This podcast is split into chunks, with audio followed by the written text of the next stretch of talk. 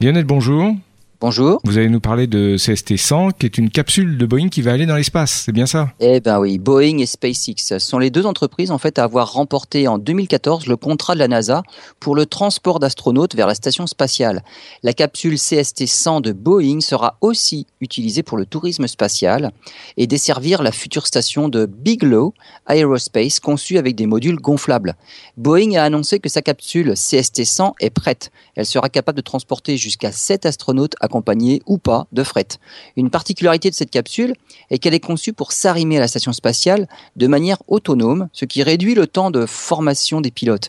Il ne reste plus qu'à choisir le lanceur, le Falcon 9 de SpaceX, les Atlas 5 ou Delta 4 des Américains du LA, ou même Ariane 5, mais c'est peu probable. Le premier vol d'essai sans équipage est prévu pour avril 2017 à destination de la station spatiale. On ne sait pas s'il y aura arrimage ou juste un bref passage à proximité, puis retour sur Terre.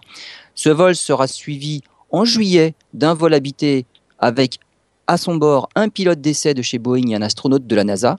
Si tous ces tests sont concluants, la première mission opérationnelle vers la station spatiale est prévue pour décembre 2017.